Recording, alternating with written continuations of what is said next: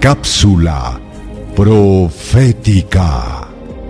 El capítulo 11 de Daniel empieza hablando del reino de Persia. ¿Cuántos reyes se levantarían contra este reino?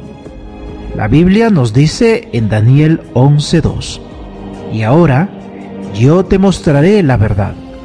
He aquí que aún habrá tres reyes en Persia, y el cuarto se hará de grandes riquezas más que todos ellos.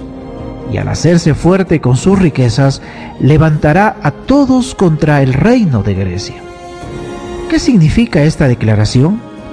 Siendo que Daniel tuvo esta visión en el tercer año de Ciro, Daniel 10.1, los tres reyes que le sucedieron en el trono de Persia fueron Cambises, quien reinó del 530 al 522 a.C. Luego aparece un usurpador llamado falso Esmerdis o Gaumata, quien gobernó pocos meses en el 522 a.C.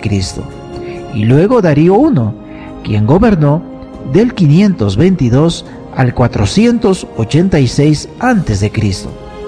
El cuarto rey es Jerjes, su reino se extendió del 486 al 465 a.C. Este rey fue mucho más rico que todos los otros. En la Biblia se lo menciona como Asuero, quien se casó con la reina Esther. ¿Deseas recibir la guía práctica de estudio Profecías de Daniel o la Biblia habla? Solicítalo hoy mismo escribiendo a esperanza.nuevotiempo.org